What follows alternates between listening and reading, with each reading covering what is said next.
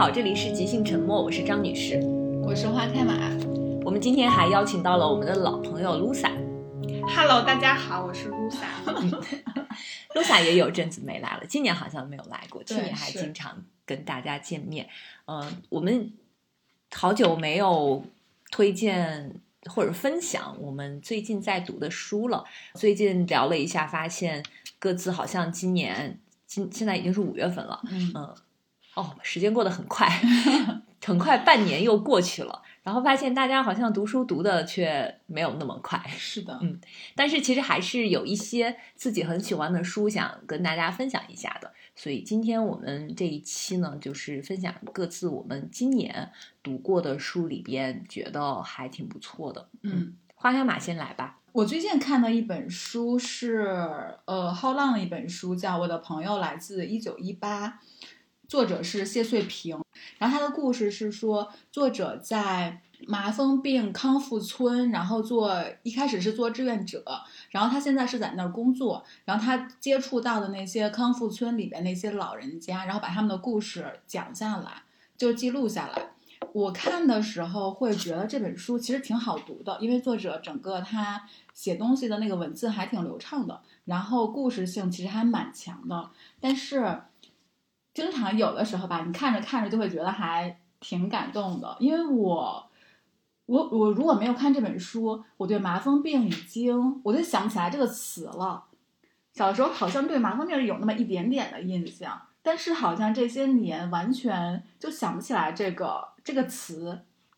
所以就是一开始看到那个内容简介的时候，其实我还挺惊讶的。我惊讶是在于说，现在竟然还有这么一个村子，就是在我的认知里面，我以为就是这样的地方已经不存在了。但是你看这本书，就会发现说，现在其实，在东莞，然后那个地方其实还是有这样一个，呃，它是康复村，是因为其实在嗯很多年前，应该是三四十年吧，就是麻风病已经是可以被治好的了。但是很多人就算被治好之后，其实他们没有离开当时那个麻风病的那个村子，是因为，嗯，麻风病这个病毒的话，它其实会侵害你的神经，然后很多人其实手跟脚都是断手断脚的那种，然后就是出去之后其实是被歧视的，或者他们也不太不太好找工作。还有就是麻风病，其实我觉得民间对很久以来对麻风病其实是有一种误读的。觉得它好像是一种非常非常不好的病。最开始的时候，大家不太知道说，就是麻风病是怎么得的，以怎么治疗的时候，好像是说把它跟你生活不检点呀什么的是联系在一起的，所以就是会备受歧视。然后他们也很多人就算康复了，但是他们也不太会走出，就不太会出去了。他们还会选择再继续生活在这个麻风病这个村子里，所以就会有这么一个康复村。那里面那些老人家都已经八九十岁了，然后有些老人已经逐渐的就去世了。其实作者他写的这本书里面写到的好多位老人，就在他写的过程中，其实就已经去世了。就这本书，嗯，就如果我们想一下这些人他的一生的话，其实会觉得是非常苦、非常惨的。就是很多人是在六七岁、十几岁。就是花样的年纪的时候，然后就感染了这个病，然后好几十年都是在，就是都是在生活在麻风病这个村子里面，然后被歧视，自己心理上其实也承受了巨大的痛苦，然后整个生活的境遇其实也不好，所以其实想想的话，我们都知道会是非常非常苦的一些人。但是作者他在写的时候，我觉得他特意选了一种。就是稍微轻松一点的那个语调来写，而且里面有一些他会特意把那种就是比较幽默的那些老人家里面，就老人家生活里面那些比较幽默的那些特质呈现出来，所以你好像看的时候有时候还会有点就觉得还挺可爱的这些这些老人家。嗯，但是你就每次越是觉得他可爱的时候，其实越觉得这其实是一些。都是非常非常苦的一些人，所以我在看的时候就心情怎么说呢，还有点复杂。但是我在看这本书的时候，我突然想起了，就是我们去年其实也推荐过一本书，就是《有且仅有》，嗯，呃，谱系病人的那本书，就是自闭症谱系。对，自闭症谱系。我记得当时我们录录那期节目的时候，我就我说我就有一个感觉。就是我会觉得说，文学它有一个功能，就是或者说它效应就是记录，就记录下一些人他们的人生。我觉得这本书在我看来的话，我觉得它最大的一个意义也是记录，就是把一些呃曾经生活在这个世界上，但是其实就是非常之平凡，然后平凡到甚至非常之凄苦的一些人，他们的一生，然后记录下来。然后作者他在这本书里面，其实他有一章，他也写到了，他就说，因为他当他当他开始写康复村的故事的时候，然后村子里有一个叫于博的，然后就给他发了短信，就是称赞说翠萍姑娘是天下第一个为马蜂病康复者写故事的一个伟大的作家。然后当时那个因为作作者叫翠萍嘛，他说他翠萍就是这个作者他。看到这条短信的时候，因为他就很感动，因为于博是一个眼睛白内障，基本上就看不见了，所以他其实把这些字敲下来是非常难的一件事儿。然后当时这个作者他就说：“他说我有时候也在想，我絮絮叨叨的把这些过去的故事写下来，真的有价值吗？对谁有价值呢？可是我知道的，至少对于波来说，他们有价值。”我想象作为麻风康复者的于博，怎么在字里看到自己，看到那些曾经相似的经历，看到不公平，看到温暖，看到羡慕，看到惋惜。嗯，我觉得这就是作者他自己给自己的写作这件事儿找到的一个意义吧。所以这本书其实写了有二十多个，二一共是二十七个。分为二十七章，每章都是一位老人家的故事，然后每一位老人家都有他们自己的一生，好像看起来是很苦的，但是苦日子里面也还是有一点甜，然后他们就这么撑着，一路这么多年七八十年，然后过完自己的一生。我会觉得这本书看完之后，你会觉得说，嗯，就是用文字把。平凡人、普通人的一生记录下来，其实是一件很有意义的事儿。就是我记得当时看动画片叫《寻梦环游记》，对它里面就是说，真正的死亡是世界上不再有一个人记得你。嗯，然后就是这么多，真的是一生非常凄苦的老人，他们确实在就逐渐真的开始去世了。但是这样一本书就把他们的一生，把他们都留在这本书里。我会觉得，嗯，看的过程挺感动的。可我觉得现在九零后可能更不知道麻风病是一种什么样的病。我觉得麻风病之所以让人恐惧，是因为它传染，它应该是传染病，就是大家会更恐惧一些。这个病的症状是啥？感觉小的时候听说都是那种特别恐怖，就是你先起。大呃，普通就是你先起红疹子，你的皮肤啊各处起那种红疹子，然后会溃烂、溃溃烂，所以他们很多麻风病人最后其实都是截肢的，就是你的手啊脚，或者还有就是手会变形，然后弯曲，然后溃烂，就就其实它对人身体上的伤害非常之大。然后主要还有确确实它是传染病，但是它到底传染机制是什么样子呢？好像也没有特别明确，它不是说。因为它是一种病毒嘛，病毒肯定还是有传染性的，然后所以就大家对它都还完全不清楚的时候，又对它特别恐慌，然后就给生病的人心理压力也会非常大。你看我们现在，你脸上长一个痘，你还 紧张的不行了。这些人真的，我觉得他们的命就是，如果你哪怕稍微代入一点，就会觉得真的好苦的一辈子。但是有一本书能够把他们记录下来，我就觉得还挺好的。就大家如果有兴趣的话，可以看一下这本书。作者写的其实也还，我觉得作者的文笔还是挺不错的。好像现在关于少数群体的书越来越多了，就是有很多以前我们不怎么接触或者是不知道的那些群体，比如说像我们去年看过的《有且仅有》，就是自闭症谱系的人群，还有像这种麻风病人或者是什么艾滋病患者啊等等的这些。对，是。我觉得麻风病就是一九，我的朋友来自一九一八这本书，它其实也是以它也是有时代性的。它为什么叫我的朋友来自一九一八？因为他第一篇写的那个呃那个伯伯刘伯伯，他是出生在一九一八年。就这些很多老人家都是出生在一九一几年。因为这个病在，因为这个病在建国之前是可能是高发，然后建国之后，我看资料说，呃，因为有有效的和积极的防治，这个病已经的时候基本上就能治好了。所以他们算是得这个病的最后一批，算不知道现在还有没有？现在没有了，现在已经没有这个病了。嗯，所以我是觉得这本书它也有时代性，就是时代里面会，当出现这么一件事儿的时候，其实落在很多人头上就是个灾难嘛。嗯他们就是这些被灾难选中要承受苦难的一些人。包括肺结核也是，以前就是不治之症，对，嗯是。但是很就是医学也在发展嘛，就很快肺结核其实就是一种很普通的可以治愈的病。对所以我觉得吧遭遇过这件事儿一些人的一辈子，而且这小就这本书里面有几位老人家，他们五六十年都是独居在一个非常小的一个麻风病的，就是那个医院里，因为身边的人陆续好像都已经去世啊，或者是转到其他医院，有些老人不愿意转走，他们五六十年就独居，里面有一个婆婆，就是她最后她因为她身体实在无法自理了，八十多岁的时候搬到这个四东莞这个四安的这个那个康复村的时候，她其实外面的世界是完全都不知道的，就是她一辈子几十年就很孤苦的就生活在那么一个非常小的一个地方。是有人会照顾他们的，对，一个月会上去一次，就医生会上去一次，给他送点吃的，然后检查一下身体。所以他们是生活在山里，东莞那边应该也不是山，就比较偏僻的地方。对，就是要跟外界，尤其最开始跟外界都是隔离的。像他说这个四安这个最最早的马蜂病医院，它就是跟外界是有一条河，不是是有点像一个孤岛的那种，因为他们一开始出来还要坐船、搭船什么的，所以就看的时候心情。作者写的时候，他他故意，我觉得他是特意写的稍微轻松一点，嗯但是你看的时候，你其实知道不是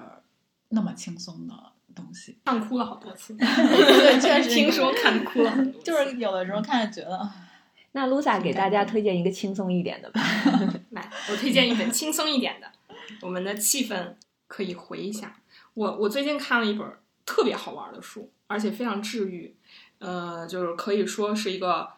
吐槽大会版的《向往的生活》，就是那个呃，有一个纪录片很有名，就它同名纪录片叫《克拉克森的农场》。啊然后这本书其实也很好看。然后我当时刚看到这本书的时候，我以为就是呃纪录片的是不是剧本或者什么写成了书变成了书，但其实这个书跟纪录片没有什么关系。然后这个书是克拉克森他就是他当时决定要去农场生活了嘛，然后开始要经营这个农场。然后他其实一直他的本职工作是一个车评人，就是英国非常有名的车评人，巨有钱，就是好像是全英收入最高的人之一。然后，呃，但是当时反正他就很很多年之前在英国的一个山山上买了一个六千亩的农庄，然后他就就是别人在带他嗯嗯打理，然后呃，可能那时候赶上疫情，嗯、他确实就是车企都没有什么活动了，然后也没有什么试驾活动了，没有什么是专栏可以写了，所以他就就说那我就回去经营我的农场。这真的是典型的有钱人的生 活。就是我们在中国，我遇我真的遇到过一个这样的老板，就是他在上海是一个非常大的企业的老板，每年都赚好好多亿的那种。然后他说我在黄山买了，就是包了一个山头，专门种茶叶。对，有钱任性。他他他在书里真的是非非常有钱任性，然后他就去经营这个农场，然后经营农场呢，他就给他那个他已经写了几十年的那个杂志呃报纸叫呃《星期日泰晤士报》，然后就给那个编辑说说我要不就写点农场的文章，然后他那个编辑也非常 大，也也非常就是宽容，然后就接受了。所以这个书其实是他给报纸写的专栏的文章，哦跟啊纪录片不是对没什么关系。我还以为书跟纪录片是一样，所以我看了纪录片我没有看书。就是会有很多，因为纪录片我还没看，我是嗯先先看了书，然后这个书里面就是我后来看了一些影评什么的，就说这个书里面其实讲了很多纪录片里没有介绍到的那些细节，就比如说他，呃，就是最大的一个壮举就是。先开始要经营这个农场之后，呃的时候，他要买一个拖拉机。然后他作为一个专业的车评人，买个兰博基作为，对有钱的专业车评人，不能跌面儿，然后就买了一个兰博基尼的拖拉机。然后这个拖拉机，我当时还查了一下，它的这个型号，呃，就是原新车原价是二十七万欧元，新车售万价差不多。对，差不多两百多吧。然后他买的是个二手的，他当时在他在书里说是四万英镑，嗯，也要几十万，哦大几十万。，对因为在纪录片里面，他的兰博基尼拖拉机特别耀眼，因为前几集的时候，太大了，对每个人 每个人 对，都说你的车，你的拖拉机太大，就可能纪录片里只会显示出它真的特别大，但在书里就会写它就是到底有多大，然后大到他要为这个拖拉机专门修一个路，专门修它的那个谷仓，因为这个拖拉机进不对，去。是是，对，然后那这拖拉机好用吗？非常不好用 但后来也用着呢，啊，就是也就是有多不好用，这个细节，这这个就是那个纪录片里面有介绍的。然后这个细节呢，他说这个这个拖拉机除了大和贵之外，它的前进 档和倒车档位加起来一共有四十八个，然后驾驶室里面有一百六十四个按钮。扶手下面还有二十四个，而且这些按钮全都没有标签，因为他嗯买的是个德国二手的，所以都是德语，对他根本看看不懂。对，然后他作为一个，就是他他当时那个车汽车节目，就是据我男朋友说，因为他是汽车行业从业者，就是他们他当时那个汽车节目就是汽车行业节目的天花板，到现在也是天花板，就是所有汽车行业人都知道他的那个节目。然后他在那个节目的时候，就总会玩一些刺激的，就是玩花活的这种专业车评人。也被这个拖拉机给搞晕了。是因为他在纪录片里是找了一个小姐姐来帮他指导他如何开拖拉机，，他就完全不会。是然后两个刹车板和八千个按钮，对，然后他自己说，他说，他说他开这个他开这个拖拉机的时候，就是都不能超过时速四十公里，然后他又被吓得半死。然后即便是开这么慢，他还撞过六个大门儿、一道树篱、一个电线杆儿、一辆拖拉机、一个集装箱。然后他说他没有一次不撞车就把一项工作完成。就是书里全都是这种吐槽啊、然后还有呢，就是他他在这一章，就是他第一章就写他这个拖拉机的事儿，然后他在这章的最后还列了一个他的这个拖拉机的相关花费，呃，其中这个二手拖拉机是四万英镑，然后建造一个能容纳拖拉机的谷仓是用了两万八千英镑，然后修这个能够拖拉机进出的车道是花了两万三千英镑，啊、呃，同时呢，它这个拖拉机造成的损坏所呃支出的维修费用一共是两亿一千五百万英镑，两亿，他是这么写的啊，对，咱不知道他是夸张还是啥，他是真的是有一顿操作了。一顿操作。对，这个结尾好像就是纪纪录片的结尾应该也有，就是他的那个经纪人，他合伙人跟他算账，就是一对对年了嘛，是看他挣了赚了二百，五，赚了一百四十四英镑。但是我觉得很好了，没有赔钱。就他这么这么作、这么造的话，没有赔钱。对，所以确实就是就是整本书里，首先就都是类似这样的吐槽，就是他的各种骚操作，然后吐槽，我看了骂英国政府，啊，对，我看到豆瓣上有那个纪录片有一个最热门的评论，就是暴躁老农在线劳作，辛苦一年颗粒无收。对我还看到那个豆瓣有一个对他的评论特别，我觉得特别好玩，就对他的那个标签啊形容叫英格兰陶渊明。骑兰博基尼的唐吉诃德，善良版的麦克唐纳，呃，推特时代狄更斯，这些标签都可以定义他，但最适合的还还得是老倒霉蛋。就他好像纪录片里也是，每一集开头都是啊，我有一个主意，他特别兴奋，对然后每一期的结尾都是完了，我又搞砸了。然后他在纪录片里面，他不顾了一个年轻的那，我都我有点忘了那个那年轻人年轻人叫什么名字了，来帮他种地嘛。然后那个年轻人老骂他，老骂他太蠢，每一集都要被那个人骂。对，实在太搞笑了。但是我我觉得这个这本书就确实非常治愈，因为就是最近这两年不是也是各种被这个互联网大厂的年轻人都被卷的不行，然后都想去这个干对嗯逃离，然后干回家种地干嗯体力活。但是你发现其实干体力活也不是那么容易，回家种地同一级的长衫 不容易得。不容易，所以嗯，就是也挺不容易的。这即便他这么有钱，干农活儿这件事儿还不是那么好干。对，是嗯，但是确实很治愈。他他干了一年之后，其实，呃，就是这个生活慢慢恢复之后，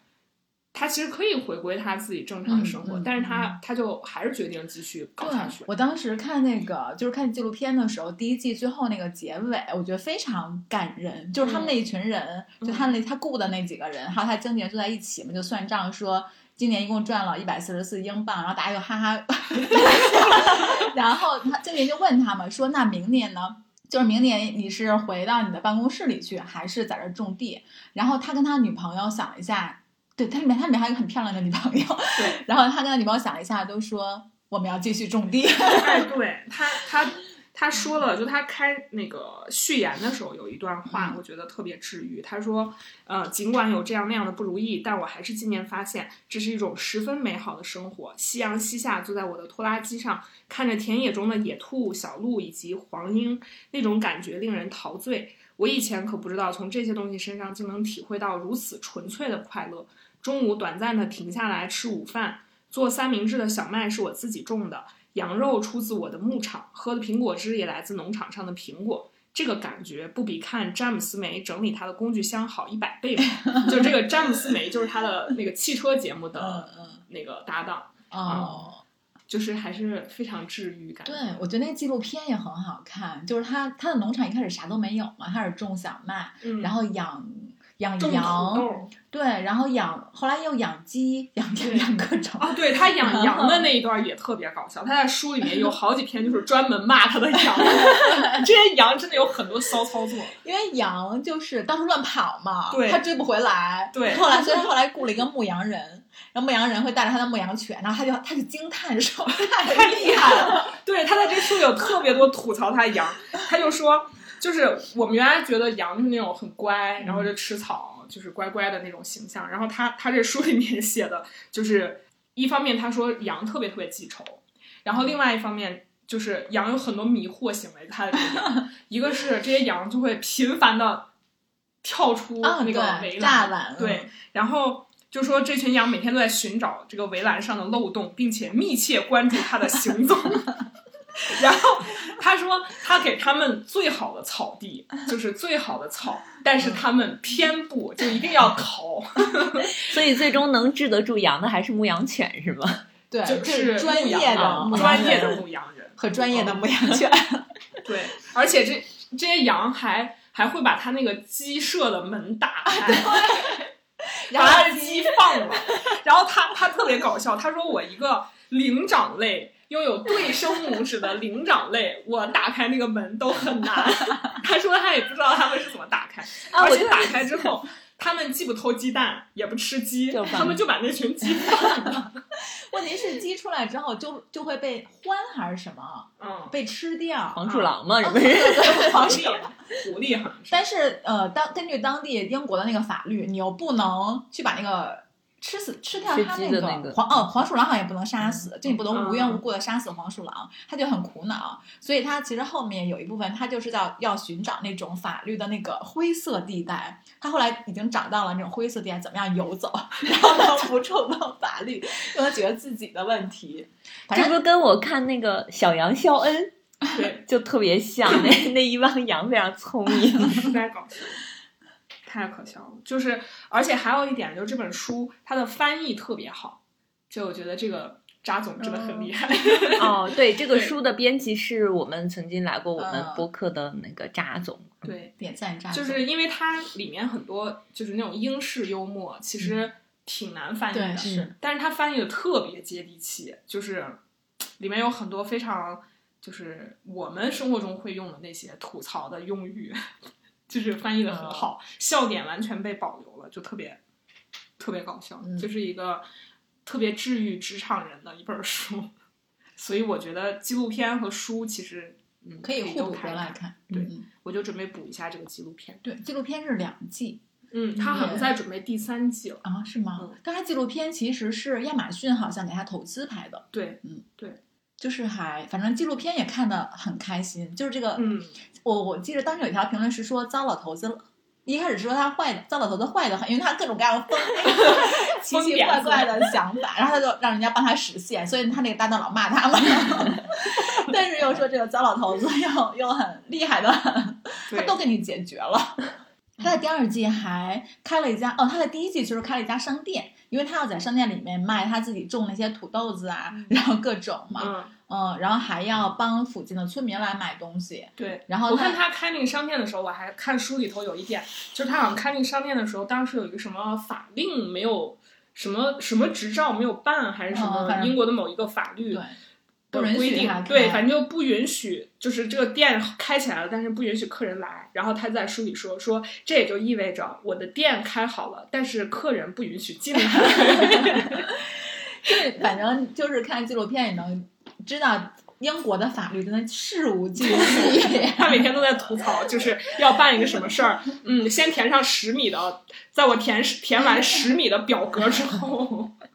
终于可以办了。然后第二集的比较有意思，他想开一个餐厅嘛，这样的话他就可以，因为他第二集就养牛了，他可以做牛排啊，然后又请了一个厨师，然后每道菜他都吃的特别满意，他觉得他这他这个饭店一定会开的特别好，餐厅反正也很周折，但最后还是开起来了。嗯然后最搞笑的就是他的餐厅，比如说开在这个地方吧，但客人到不了这个地方，客人 交在其他到，他们只能开车停到另外一个地方。然后呢，呃，开就是这个，他又修了一条路，把客人停车那个地方跟他的那个餐馆之间修了一条路。然后他那个搭档老骂他那个年轻人，就开着一辆。嗯，改造的类似于像拖拉机那种，那后面都有座儿那种，然后一批一批的 把人硬过去，哎呀，反正就很有意思。真的是老倒霉蛋。但确实挺适合现在大厂的苦闷的去雍和宫烧香的青年们 看一下。对，不要去烧香了，干脆就去种地。对，我我要分享的这本书叫《纽约人》，刚刚花开马看到了我的这个书，管它叫《纽约人儿》，纽约人儿，然后就瞬间觉得这本书跟跟纽纽约没有关系了。这个是北京的一个区，纽约人儿。这个书是一个加拿大的作家叫克莱格·泰勒写的。嗯，他之前还有一本很有名的作品叫《伦敦人》，伦敦人儿。伦敦人儿，呃，我去年好像在我们的播客里推荐过一本，就是美国作家怀特黑德写的《纽约巨像》。嗯嗯、就是今年呢，我又看了这本关于纽约的书。看来你对纽约 情有独钟。它跟纽约人纽，它跟纽约巨像不太一样的就是，纽约巨像更像是一本散文诗，但是纽约人它像一部纪录片，呃，所以它的副标题就叫《我们时代的城市与人》。这本书非常厚，它整个展现了二十一世纪纽约的生活图景。嗯，这里面就是通过这个作者去跟纽约生活在纽约的不同的职业的人去交流，然后他们的一些口述，所以这个作者他有一个称号叫口述史大师。我对这个作者其实了解不是很多，但是我从这个书里可以看到他非常擅长跟别人、跟不同的人去聊天，呃，所以这个书里边有各行各业的人，有他们就是对这座城市的看法以及情感，还有就是他们经历的这座城市的过往。嗯，一般大都会嘛，就是像纽约啊、伦敦、巴黎、东京这种城市，呃，就它给我的印象一般就是绚丽的、冷漠的、嘈杂的、残酷的，嗯，然后偶尔你可以感觉到一点点温情，这这就是我对纽约的刻板印象吧，可能对大都市的刻板印象。但是这个书其实作者在一开始他就写了一个小事，一开始他在那个开篇序一个序里边，他写了一个盲人歌手，然后这个歌手他讲了一个故事，就是他还有一个导盲犬嘛。他说有一天，嗯、他站在麦迪逊广场和第二十三街交汇的地方，他撞，就是他感他的狗好像感觉有点不太对劲，然后他就发现，嗯，他好像撞到了一个人，然后那个人张嘴就骂，说什么该死之类的，然后这个人就撞上了之后，那个人就说。哦，他就问他说：“这里是二十三街吗？”然后那个人说：“你瞎了吗？” 就是这个气氛，你一下子剑拔弩张。完了，那个他就说：“哦，我我是个盲人。”他说：“不然我干嘛要带一条狗呢？”他说：“哦，原来你是盲人。”他说：“嗯，我也是个盲人。我刚才就是想问你能不能把我带过马路。”然后他说：“哦，可以，没问题。然后我带你过马路，所以他就说，嗯，他抓住了我的胳膊，抓得非常紧，我们一起走到了对面。就这个书的开头，他就写了一个这样很看上去非常温情的故事，就一下让你感觉好像纽约也不是我们想象的那样。这本书里还出现了，呃，他在一开始就是。进入纽约，就是从一开始第一个就是第一章有一个讲述讲述者，呃，我记得好像怀特黑德在那个纽约巨像里也有写，就是我们第一站先来到了港务局车站，来到了纽约，呃，他在这个里边也是说那个人说我来纽约是乘坐的灰狗巴士，就灰灰狗巴士是一条就那种长途线路嘛，公美国的公交线路，它就贯穿美国，甚至延伸到了南美。肯尼迪机场附近的那个港务局车站也有回国巴士的线路，所以就是你感觉这两本书好像重合了。大家来到纽约，就是总是有一些 相同的经历，感觉像是固定景点。对我，我今年其实曾经有一个机会可能会去到美国，但是后来这个机会失去了。然后我在读这本书的时候，就就会想，如果我去到纽约，我的第一站会是哪里？啊，当然可能是机场。出了机场，机场是酒店。然后 我发现吧，就是不正常的人才可能在这种大都会里生存，就是大的城市里生存。你会发现那些就是能让人正常的，就是已经跟这个城市没什么关系了。就读完这本书，我发现这里面很多人他经历了九幺幺，呃，有的人还参加过占领华尔街运动，嗯，还有的人是经历了那个飓风，嗯，还有经历了新冠。嗯，因为在全球化的过程中呢，还有很多移民家庭的出现，他们就会面对着两代人的文化冲突，就是可能父母是从别的国家刚刚来到美国或者来到纽约，然后他们可能二代来的时候很小，或者二代就是在这里出生的，他们是不同的成长环境，所以肯定是会有这种文化冲突的。然后他们去怎么融合和互相学习，而且还有一个是我们之前一直在讨论。我们的养老问题嘛，然后在这个书里，我当时就我们都觉得北京其实不适合养老的，嗯嗯，然后在这个书里呢，就有专门的一篇提到在纽约养老。这人说他无法离开纽约，嗯，因为他在纽约可以随时看到各种芭蕾舞剧。嗯，他非常热爱。然后他说，他可以在那个纽纽约时报的那个某一个版面看到各种演出的信息，他可以随时去看，还可以买到什么有免费的票啊，或者很便宜的票。他说可以随时去摩根图书馆，或者是去弗里克收藏馆，就这是很很有名的那个图书馆和博物馆。嗯，还有美术馆。嗯，所以他说我可以坐在那个尺座，我可以选择尺座，我也可以选择山顶的位置，就是那很远的那个位置。但是这不影响他看什么胡桃夹子之类的，所以他离不开纽约，就是他离不开他的精神 生活。这一点确实纽约这样的城市没有办法替代。对，是，嗯，其实北京也都会有一点这样的，因为我最近不是没住在北京嘛，嗯我确实发现我的生活文化生活不丰 对文化生活乏味了很多。确实是是，然后这个作者他在书的最后有写到说纽约会伤人。它就像一管颜料清洗剂，将组成这座庞大城市的每个个体毛孔上的遮蔽都剥离殆尽，无所遁形。然后纽约掌控了整场对话，纽约就是力量，纽约就是舞台，纽约是一个密闭的世界，在它周围可能还有别的领土，但全景以外的世界看起来是那么灰蒙蒙、乏味不堪，所有的生机都在这里。嗯。而且所有的乐趣都在这里。哎，好想就是把好多就写过纽约的那些文章都拿出来看一下。还有一本书叫《纽约下城》，是我最近想要去读的，我还没有读，就是因为看完这本书之后，我突然发现哦，我还之前看过《纽约巨像》，然后就跟那个呃有一个新的朋友，就是我们聊到了这本《纽约人》这本书，那个朋友他喜欢伦敦。所以他应该看过这个作者的另外一本书，就是因为这个，我们对我们聊起来，然后我们就在说，那如果要是我们我们去到这里，呃，或者是哪怕不是说在这里生活，我们去到这里，你一定要去哪里？呃，我说我其实这两个地方都很想去，我一定要去百老汇和西伦敦西区，嗯。然后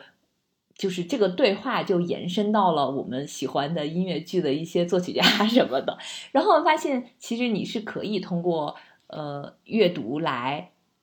跟别人产生共鸣的。嗯因为本身本来跟这个人可能是毫无交集，嗯嗯所以，呃，我看完这本书之后就觉得，其实不仅仅是纽约，我们对任何城市都有了更立体的思考。嗯，特别是我们三年了都没有离开过生活的地方，嗯，就是在需要重启的时候，你是以一个怎样的心态去面对这个世界的？这是我们需要思考的。嗯其实我还挺好奇纽约的，就好想去纽约感受一下。我也是，纽约是我的 dream city，真的就是我疫情前一九年年末的时候，嗯应该是十月底的时候办了美签，嗯然后办下美签之后，其实我的计划就是第二年去去嗯纽约，结果就然后就没有然后了。因为纽约它毕竟是个国际化大都市，而且它是超一级的国际化大都市，就是它的生活样态跟形态非常之丰富，而且就好想去看我就听听过一个对比，就是说纽约很像北京，然后东京很像上海，就东京就比较嗯嗯精致，但我总觉得纽约跟北京应该不一样吧？就是它可能那种比较大大咧咧的，嗯然后多元的文化都能够被这个城市包容。底层的、上层的，就极富的人和极穷的人能够同时在这个城市生活，好像也没有什么违和的地方。嗯北京感觉是有这样的，就是脏脏乱乱的吧，但是又透露着一种就是很有意思的那种魅力。你也可以在北五环感受，就是春节期间。大街上一个人都没有，完全叫不到外卖，然后所有的餐馆 可能要休假要休一个月。嗯，你也可以去那个亮马河上去划皮，划艇。对，确实是。然后我确实就非常想去纽约，再加上因为我特别特别特别喜欢的一部美剧，哦就从大学开始，我大概得看了有十遍吧，就是《欲望都市》嗯啊，对我感觉我的就是对这个城市，就是完全是因为这个这个这个剧，哎，我觉得真的很奇妙，就是我们看到一些书，你喜欢一些作家，你看了一些剧，嗯然后你通过那里面，你就好想去那有一个地方，就那个地方就成了你的梦中就情地。很想就很想去中央公园，坐在那儿野餐。那那这样的话，我好想去那个布宜诺斯艾利斯。我们上期有说过的，就是简·莫里斯，嗯他有写说上海的人那个人民公园非常像中央公园，嗯，那人民公园很小，嗯，比就是他在书里有世界还是欧洲五十年世界那本书里，嗯，有我们上期好像有提到过这个，嗯。然后又很想想去纽约的那些大都会博物馆，嗯，MoMA，啊嗯就感觉在这个城市逛一个月都逛不完。嗯 我我觉得，因为我去过伦敦，嗯。然后我觉得伦敦就当时的行程也特别满，就是在伦敦市区逛的时间其实没有那么多，好多嗯。我特别想去的什么博物馆、美术馆嗯。都没有去。就是我感觉这种城市它太好了，我去了之后，我都觉得那个飞机要降落的时候，就是我看见底下的伦敦，然后我就在在那儿抹眼泪。今天我们的书好像都让大家抹眼泪，就是激动，天呐，就觉得我的天呐，我居然来了伦敦，就是那种感觉。嗯，我我去伦敦是因为哈利波特，是因为呃，就完全那那一程主要的目的是就是哈利波特的啊哈利波特之朝圣之旅，但是对也特别也也有很多很想去的博物馆什么的。但是去了那些像大英博物馆，我当时就去了大英博物馆和泰特，嗯然后这两个还安排在了一天，因为时间完全不够。嗯，然后当时在泰特的时候，就是下午赶到，就只有半天时间。我中午连吃饭的时间，就我都没时间吃饭。我说不行，今天必须看完再吃，不然没有时间了，关门了。然后就就饿着肚子，感觉我到下午在泰特的时候都快站不住了，就还是要看。然后就是真的在那儿，虽然我也看不太懂吧，但是就是第一次感受到什么叫审美激动，就是你已经就是也你也不明白，就是不知道这这这些这些画儿啊，这些雕塑它背后有什么故事，反正就站在那儿就觉得好想哭。哎，真的就是那你种这个感觉，我在去那个佛罗伦萨那个美第奇美，哎，那是博物馆吧？应该是。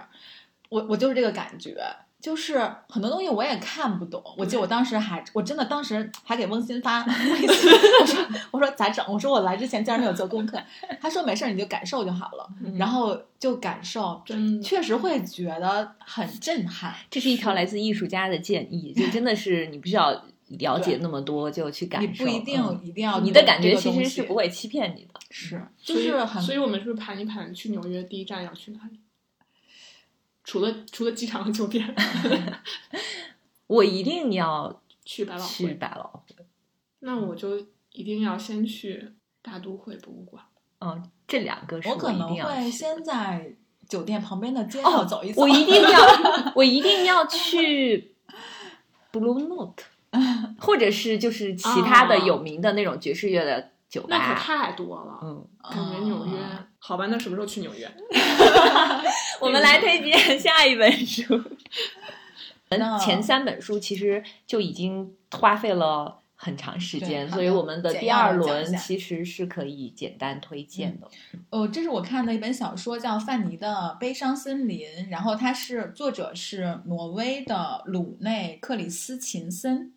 我在看这本小说的时候，嗯，我的感觉就是这作品里面透着一股北欧风。嗯，因为我这两年之前也看过那个《我是个年轻人》，我心情不太好。那个作者、嗯他也是那个北欧的一个作家，然后他出的两本书我都看了。就是所以我在看这本书的时候，你能明显感觉出来北欧的那种就是很清冷的，但是它又富有诗意的那么一个那个文字的感觉。但是其实这本书是一个真的是一个非常悲伤的故事，就是主人公是一个十七岁的女孩儿，然后她父母在一次车祸里面就双双去世了，相当于家里就只剩她一个人。嗯，但是呢，就是她开始独自生活，所以其实，在这样一个背景之下，整本书你读下来，其实会有很强的窒息感。但是，就是我在读这本书的时候，我觉得我就一直在等一个时刻，我就等这个女孩什么时候放声大哭的那个时刻。但是这个时刻迟迟不来，就这个女生她，这个女孩她照样每天搭乘火车去上下学，周末还去那个教堂里面去做兼职。但你就知道，那个悲伤是满的，就好像是空气是那种悲伤，但是又没有一个口子让他的悲伤流出来，就是那个感觉真的是一种非常强烈的窒息感。但是作者又用那种有点诗意的语言描述出来，所以整本书读下来是一种很，我觉得有点压抑的那种感觉，就是。你会很心疼这个女孩，就是她十七岁，她经历的这些被辱巨大的悲伤包围，然后她其实不知不知道该怎么处理的，然后她也没有就没有哭，没有没有让自己的情绪发泄出来。我觉得有的时候人在巨大的悲伤面前，可能你真的失去了表达悲伤的那个能力，在那个当下，你就不知道说什么时候这个悲伤真的才能。就是像它就是流出来，所以我觉得他这个书名其实写的还挺好的。他的悲伤就是像森林一样，很很把它笼罩在其中。只不过是说在书的最后的时候，她这女孩有一个她的幻想，就他好像走进了森林里，然后去处理他的情绪。但我觉得他是一个稍微开放式的结尾，就是让你去想说，嗯，就如果你真的能跟这个女孩共情的话，那到底那个情绪是什么样子的？所以我觉得这本书，我当时跟一个朋友讨论这本书，我觉得这本书它有个特质，就是高敏感的人读的读出来的感觉，可能跟敏敏感度没有那么高的读出来感觉可能不太一样。我还分享一本书，是一个长篇小说，叫《鲸》，就是鲸鱼的鲸。嗯嗯，它是韩国作家签名官的呃一本长篇小说。签名官凭借这本书入围了今年就是二零二三年国际布克奖的短名单。嗯嗯，它是一本魔幻现实主义题材的小说，嗯，非常奇幻且富有想象力。嗯，这个书里边有三位主要的女性，都不是我们传统意义上的美丽、善良、坚韧的这种这种女性形象。故事她最初出场的是一个体型巨大的、刚刚从监狱里放出来的女性。嗯，这个故事开始呢是一个经营汤泡饭餐馆的一个老妇人，长得非常丑。他们之间其实是从来没有见过，就是那个刚出狱的那个人出生的时候，这个老妇人已经去世了。但是呢，其实由这两个，他牵出了后边一整个的一个庞大的故事。嗯，他也引出了第三个那个重要女性，就是在这个书的中间部分，其实大部分篇幅是在介绍那个人的。那个女性，她是一个从她的故乡逃逃离的一个少女，然后她又有让人难以置信的商业头脑和曲折的人生经历。嗯，就是在他这个。这个庞大的作者构建的这个故事里，他的文字其实已经不是重点了。我在看的时候，我整个脑海里就是全都是画面，嗯嗯。然后在这个三个人的经历中呢，我们其实也可以看到作者背后，他其实有写从韩国从战争结束到一个现代化的一个过程，嗯，我也能看到那个时代的巨变，嗯。而且这个书里其实是有一部分，我买的这一本是原来的老的版本，好像现在不太好买了，这本书不太能买得到。但是新版应该会在，我不知道是今年还是。你的这个老版是华章同人出的呢，还是？新版应该会很快会出来，应该也是大鱼吗？应该是大鱼，大鱼出版。嗯，然后这个书里，在我看的这一本里，其实有一些是删减的。然后豆瓣上我看到有人贴出来，嗯 嗯，就。不说 删减的是什么，大家可以去看一下。就他贴出了原文，而且他的译者很厉害，就是薛周跟徐立红老师，对就是相当于翻译韩国文学非常有非常厉害的是老师。嗯，那个时候就已经在出韩国文学了。对，薛周，我呃，就是那个扎总他们当时出《请照我和我妈妈》那本书做办了一场线下活动，就是请了薛周老师。他反正在那场活动里面听他讲，就是他其实很多很多年前他就开始关注韩国文学，是他主动去敲人民文学还是哪个出版社的人民文学，对，说 我想给你们翻译，对，那时候你们出这本书，对，很早。那个时候的，我觉得出版行业好像还有一些那种就是老牌的那种很专注。的编辑真的就是他对这个年轻人非常尊重。那时候薛周老师好像很年轻，嗯，他翻译完了之后是带着这个去说你们是不是可以出，然后他们就真的出了。嗯，其他的你像金爱烂的那些小说，其实都是他们有翻译过。是简单推荐一本吧。前面之前因为工作因为工作原因看的就是那个杨乙的《一百年许多人许多事》。哦，就是那个，嗯嗯，今年年初刚去世的翻译家，嗯，他是，他和他哥哥杨宪益，就他们俩都是翻译家。他哥哥是翻译过英文版的《红楼梦》，还有一些呃中国的名著，就是被称为是翻译了整个中国的人，就是把中国的这些名著介绍到国外，所以就也很了不起。然后他是翻译了《呼啸山庄》，就是《呼啸山庄》这个书名就是杨颖。对，就是他翻译的这本书，其实是他的一个口述史，就是讲他基本上百岁老人嘛，他去世今年一月二十七号去世的，然后他去世的时候是一百零三岁，就是讲了他这一百多年的他的家族旧事啊，年轻的时候的生活呀、求学呀这些事情，就是其实讲的非常平实。然后这本书的另外一个作者就是记录者，是南京大学文学院的。叫于斌，于斌教授，然后整整个记录他的这个口述史，大概前前后后可能记录了十几年，就一直在采访他记录，然后一直到他去世。但是好的是，呃，当时听译林出版社的老师们说，就这个书出来的时候，杨乙先生是看到哦，所以他就也算是没有遗憾，嗯嗯，就留下了这么一本。书，然后他其实我原来也不太了解，就是这个这老先生的过去。然后他看了之后，其实他是一个名门望族，就是他他家在天津，呃，他的爸爸应该是当时天津的中国银行的行长，就是真的是那种嗯大家族。然后爷爷是当大官的那种。然后你像他哥哥，他们家都是这种。很厉害，然后他哥哥是呃翻译家，然后他姐姐杨敏如是古典文学专家，好像是北师大的教授，然后他的姐夫是电子呃电子学和信息学专家，也是中科院的双院士，就是全家人都非常牛逼。然后，所以他其实出生就出生在这么大家庭，是一个大小姐。但是呢，他又有一些特殊，因为他和他哥哥，嗯，还有他姐姐，他们仨不是他爸爸的正妻生的，哦，就等于是小老婆。但是他的那个正妻呢，大太太没有生儿子，就生了一个女儿。然后，所以他在他们家的时候，就是他们家族的这个规矩就是，呃，管他的就是这个大太太嗯要叫娘，哦，然后管他自己的亲妈就只能叫母妈，好像是什么，就是就是这个称呼都就这个规矩是吧？，对，然后因为他哥哥是家里唯一的儿子嘛，就是从小那真是就是 集万般宠爱于一身 那种。然后他哥哥那时候就要跟着大太太住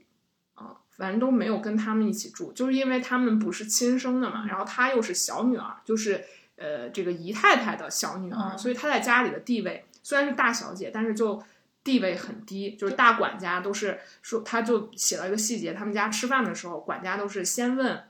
先问这个呃哥哥啊，先问大太太，然后哥哥，然后大太太的女儿，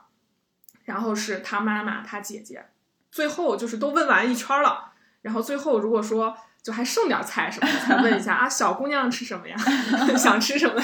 就是就是这样。然后那就是他想想他小时候那年纪，就敏敏感到了这件事，对，就是自己庶出的这个对，身份，就确实不一样，嗯因为家里那个状态还是很不一样的，嗯就是非常讲那种大家庭，非常讲究等级，什么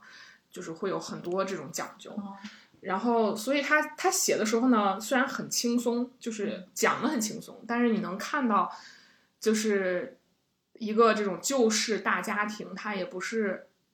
那么就是大家想象中的那么荣华富贵什么的。再加上他整个这一百年，就又经历了整个家族的衰落，然后这一百年里中国的各种变化，就是确实是，就是还是挺丰富的一百年。但是这个老太太呢，她就非常的，就是整个这本书看起来都非常的轻松，然后她的讲述也是那种就像跟你聊天儿似的那种，就是一个老太太跟你讲过去啊各种事，但她记忆力真的超好，就能记住好多好多小细节，然后就有很纯真的那一面。就比如她书中讲到一个细节，就是她呃小的时候就特别喜欢长得漂亮的人，就是男的女的，只要长得漂亮，她就特别喜欢。然后当时呢，张学良和那个赵四小姐，但是张学良就已经丢了东北了，然后到天津，其实那时候就是属于人人唾弃的那种。然后他们在一个西餐店吃饭，然后呢，就隔壁桌就是张学良和赵四小姐，然后当时呢。这个赵四小姐就特别好看，她就看她啊特别好看，盯然后着她就一直盯着人家看。后来他妈妈就说：“说你要那么喜欢，你就你就去打招呼。”过去然搭后他就，真的去搭讪，嗯就是就有好多这样的小细节，就是很真实。然后他自己也知道那个年代，就是你要是跟，就比如说你要，呃，站在张学良这一边，就是示好什么的，肯定是政治不正确的。嗯，但是爱美之心，对，但是他就太 觉得太好看了，然后就很，嗯，就很想认识人家，就有很多这样的细节，嗯，我就还挺推荐这本书的。好的，我们其实只每个人只推荐了两本书，然后第二本还没有特别详细的分享，嗯还讲了挺多的。是嗯但是我其实觉得不需要每次分享非常多，因为也真的看的非常慢。嗯，就是选自己最感兴趣的来读就可以了。所以就是我们在定这期节目的时候，然后有说啊，真的有一个感受，就是时间过得真快，书读的真慢，真慢 嗯，但我觉得还是嗯慢慢读，嗯嗯，总会读过的书在脑海中留下印象，然后并且分享给大家，我觉得这就可以了。是嗯我现在就经常自我 PUA，就是没事儿慢一点就慢一点。嗯，那我们今天就呃到这里，感谢露萨来跟我们分享她读的书。嗯，那我们就下期再见吧，好的，拜拜。拜拜